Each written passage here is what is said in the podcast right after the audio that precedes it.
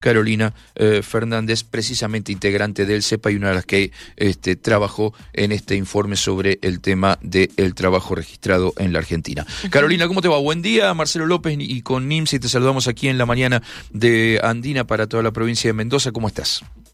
Hola, buen día, ¿cómo andan? Bien, ¿y vos? Bien, bien, bueno. muy bien. Bueno, claro, eh, algunas cosas para, para, para ir este, punteando de este, de este trabajo. Eh, me parece que lo primero y, y, quizás lo más importante, aunque está lleno de peros que después iremos viendo, pero es que este, se va consolidando de alguna manera mes a mes, mes, a mes por lo menos hasta, hasta marzo, con los números que ustedes cerraron el, el trabajo, este, la, la, la consolidación, como decía recién, de la mejora de los números del trabajo registrado, que ya está incluso en algunos este, rubros por eh, con eh, valores por encima de lo que fue la prepandemia. Exactamente, uh -huh. sí, sí, así es. Con el último dato que se conoció, que es el de marzo, uh -huh. sobre los primeros días de junio, eh, ya son 15 meses consecutivos de creación de empleo del sector registrado privado. Si nosotros uh -huh. en el informe lo que hacemos, a ver, el Ministerio de Trabajo publica mediante el CIPA, que es el Sistema Integrado de Previsional Argentina, uh -huh. eh, los datos de empleo registrado globales, ¿sí? De todos los sectores, sector uh -huh. público, sector privado, monotributo, autónomo, uh -huh. etcétera, eh, hasta eh, personal de casas particulares también. Nosotros lo que hacemos de CEPA es, tomamos únicamente los datos del sector registrado privado, ¿sí? Es decir, el, el, empleo que se genera, digamos, a partir del sector económico, no público y no monotributo. Eh, un poco para ir midiendo el termómetro de la, digamos, la actividad económica general y bueno, como la creación genuina, eh, si se quiere, de, eh, de puestos de trabajo, genuina en el sentido de que no sea un discurso de, bueno, sí, generan trabajo, pero porque están dando sector público. Uh -huh. bueno, como para correr el eje de discusión de ahí, nos enfocamos en lo que es sector privado. Uh -huh. Y eh, arrojan 15 meses consecutivos de crecimiento de puestos de trabajo. El último dato de marzo fue de la creación de 20.800 puestos aproximadamente.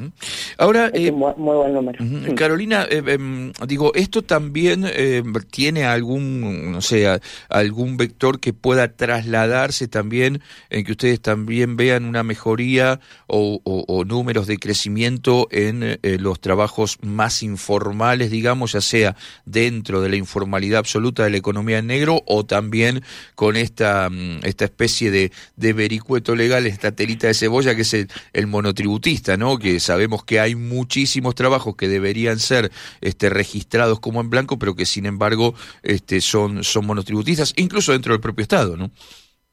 Sí, exactamente. Es como hay una, un intermedio, ¿no es cierto?, uh -huh. entre lo legal y lo informal. Eh, ahí, en ese sentido, en marzo, el monotributo generó 15.014 puestos de trabajo. Nuevos. Así que está uh -huh. creciendo también a buen ¿También? ritmo. Ajá. Sí. Uh -huh. Sí, ese es el dato que arrojan los números. Recordemos uh -huh. que esta información lo que hace es únicamente mirar cantidad de puestos, ¿sí? Uh -huh. Es como un informe, digamos, de cantidades.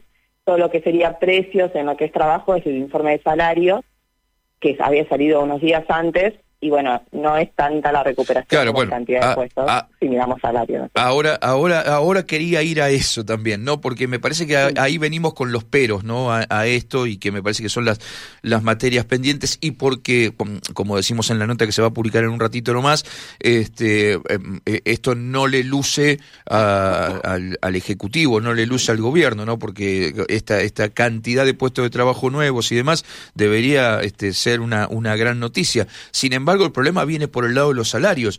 Si bien es empleo en blanco, registrado y demás, pero los salarios siguen siendo muy bajos o incluso en muchos casos por debajo de lo que es la línea de la canasta, de la canasta básica, ¿no es cierto? Claro, a ver, ahí tenés que los salarios, eh, digamos, lo que es salario sí podemos mirar, lo que uh -huh. es registrado y no registrado, digamos, claro. informal. Obviamente que los informales están en peores condiciones y están cayendo mucho más fuerte que, que el resto, pero lo que es eh, salario registrado, digamos, recién en el sector privado, uh -huh. recién están casi un puntito recién arriba de lo que estaban eh, hace un año atrás. Es decir, se movieron muy poco, uh -huh. en términos reales, ¿no es cierto?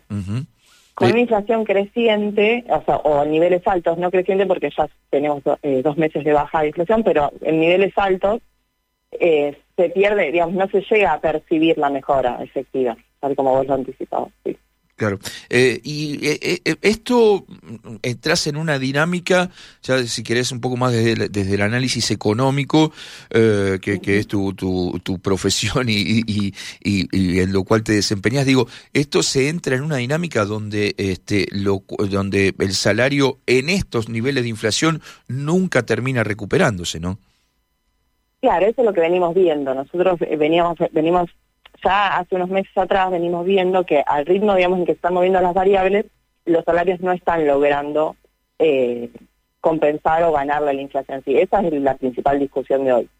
Sí, por ahí, como decíamos recién, si lo miramos en términos de un año, desde marzo 2021 a marzo 2022, se movieron en términos reales un 0,9%, es decir, le ganaron ahí un, 9, un 0,9 a la inflación. Claro, lo que pasa es que... el tema es que periodo a periodo, mes a mes, en esa pelea, digamos, eh, quizás hay meses que están muy por debajo. Claro, y, y, el otro y el otro tema es que la comparación se hace contra el IPC, digamos, que es el promedio de todos los precios de la economía, y la verdad es que hoy no sé, pero debe ser el 90% de los trabajadores asalariados, ya sea el sector formal o informal, el 100% de lo que gastan es en consumo y son números que este, por lo general dan por arriba del IPC, como alimentos, servicios y demás, ¿no? Exactamente, sí, que tiene mucha incidencia en lo que es el IPC, por ejemplo, alimentos. Bueno, este mes fue particular en el caso de alimentos porque dio un poquito por debajo del promedio, dio un 4,4. El promedio de inflación estuvo en 5,1. Sí, pero, ahí también, el peso. Ahí también hay un dato interesante, ¿no? Que es que dio el 4,4, dio por abajo del promedio, pero la la mayoría de los productos que componen la canasta básica de todos los días, los, los, los alimentos más fuertes, lo hablamos acá el otro día este, con, con a la mañana, qué sé yo, el pollo, la carne, las harinas, el aceite, todo subió por arriba del promedio de, del promedio del IPC. Claro. En promedio de 10%, 8%, mucho aparte, muy, muy por encima. Claro. Eh, del, del promedio. Y lo que tiene es que incluso el rubro alimentos, en lo que es el IPC completo, tiene mucho peso, ¿sí? alrededor del 23%. Entonces cualquier variación ahí impacta muy fuerte en lo que es el índice general. Pero principalmente es esto que se viene discutiendo de, bueno, a ver, ante el conflicto, porque en realidad lo, lo que acelera los precios en alimentos, por un lado está lo especulativo, ¿no es cierto? Pero por otro lado es el conflicto bélico, ¿no es cierto? todo el plan internacional que está haciendo subir el precio de las commodities, tanto de alimentos como de energía y eso impacta de lleno a nuestra economía porque nuestro sector, digamos, generador de dólares está en esos dos rubros. Eh, eh, por eso la discusión que se está eh, tratando de dar de, bueno, qué mecanismos logramos instalar o aplicar para desacoplar precios, ¿no es cierto? Porque tanto las retenciones a las exportaciones o el cupo de exportación en lo que fue el, tema de la carne que se aplicó unos meses, o mismo el fideicomiso que se había propuesto para el trigo, independientemente de ser medidas que buscan recaudar o que tienen un fin recaudatorio para el Estado, la, digamos, el fin esencial de esas medidas es poder desacoplar los shocks externos de precios a los, precios internos. Seguro. Hoy no lo estamos logrando, entonces el impacto es muy fuerte. Claro. Claro, obviamente. Volvemos un poquito al, trabajo de empleo, ya te, liberamos Carolina, pero eh, uno de los datos que a nosotros más nos llamó la atención, obviamente, es el de, el de nuestra provincia, el de, el de Mendoza, em, que es la única provincia de, de, los, de los 24 distritos de, de, la Argentina donde todavía los niveles este, de, de, trabajo en blanco se mantienen inferiores a los registrados en, en, en prepandemia. Digo, uno puede ensayar algo, a lo mejor alguna explicación por una cuestión de que este, ustedes también lo dicen en el informe, el sector más afectado continúa siendo turismo y hotelería, que en los últimos años en Mendoza ha tenido este, una incidencia importantísima en la, en la creación de, trabajo y demás.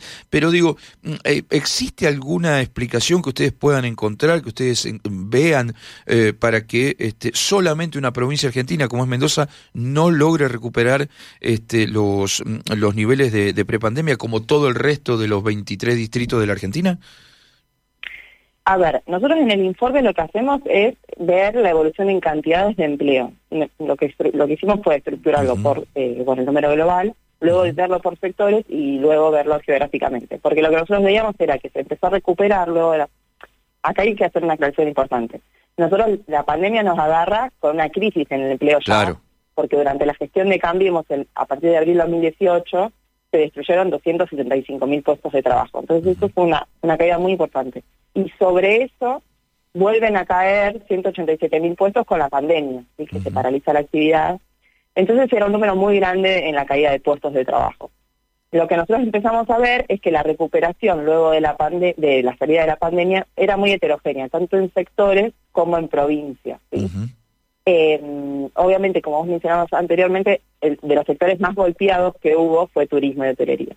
Puede venir por ese lado la explicación. No, este informe no brinda en detalle el por qué puede estar pasando lo que pasa en cada provincia. Y lo que nosotros podemos ver es el ritmo de recuperación en cantidad de puestos. Eh, de todos modos, hay, hay algunas provincias que están cerquita de, los niveles de prepandemia, pero lo que sucede con Mendoza es que continúa por encima de un 2% eh, inferior, digamos, a lo que fue el nivel de prepandemia. Claro. De eh, todos modos, esto se acomodó ahora, en marzo, porque hasta el informe de febrero había varias provincias en esa situación y como que de a poco van recuperando. De a poco se van recuperando. Eh, ¿Ustedes ven sostenible en el tiempo esta, esta recuperación de, del empleo? Digo, viendo todos los informes que ustedes van este, brindándonos semana, semana a semana y cruzando todos esos datos que, que ustedes tienen, que son de una cantidad este, impresionante y envidiable también, y, que agradecemos que los tengan, los que escribimos sobre esto agradecemos que los tengan. Digo, ¿ustedes ven este, sostenible en, en el tiempo esta, este proceso de recuperación del empleo, Carolina? Sí, a ver, la situación es, eh, en tanto la actividad económica y la economía crezcan, los índices en ese sentido son muy buenos, eh, el empleo se va generando, ¿sí? Recordemos que, bueno, de las dos caídas que tuvimos de empleo, ya neteamos, o sea, ya recuperamos todos los puestos perdidos en pandemia y ya empezamos a descontar, digamos, puestos de los que se perdieron en la crisis y la gestión anterior de Cambiemos en tanto la actividad económica y la economía continúen creciendo como, como vienen mostrando los indicadores, el sector industrial fuertemente, construcción eh, y comercio, se va a continuar por la zona de recuperación porque, digamos, todavía hay capacidad ociosa, digamos, para, para explotar en lo que es la, los sectores económicos. Ahora, es un escenario delicado en tanto lo que mencionamos antes del índice de inflación y otra de las preocupaciones que estamos teniendo eh, en el plano macroeconómico se quiere es el tema de que no logramos acumular dólares en las reservas.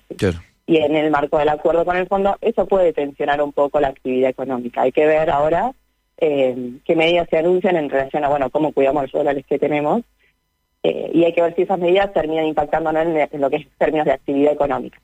Si no hay nada que afecte eso y que se continúa como viene, se va a seguir creciendo en puestos. Quizás un poco menos en algunos meses, pero pero pero la perspectiva es esa. Eh, eh, Carolina, muchísimas gracias por este por este contacto, te dejo un cariño muy grande y bueno, y buen fin de semana largo, traten de descansar un poco. Bueno, gracias, besos por ahí a todos. Gracias, y eh, hasta luego.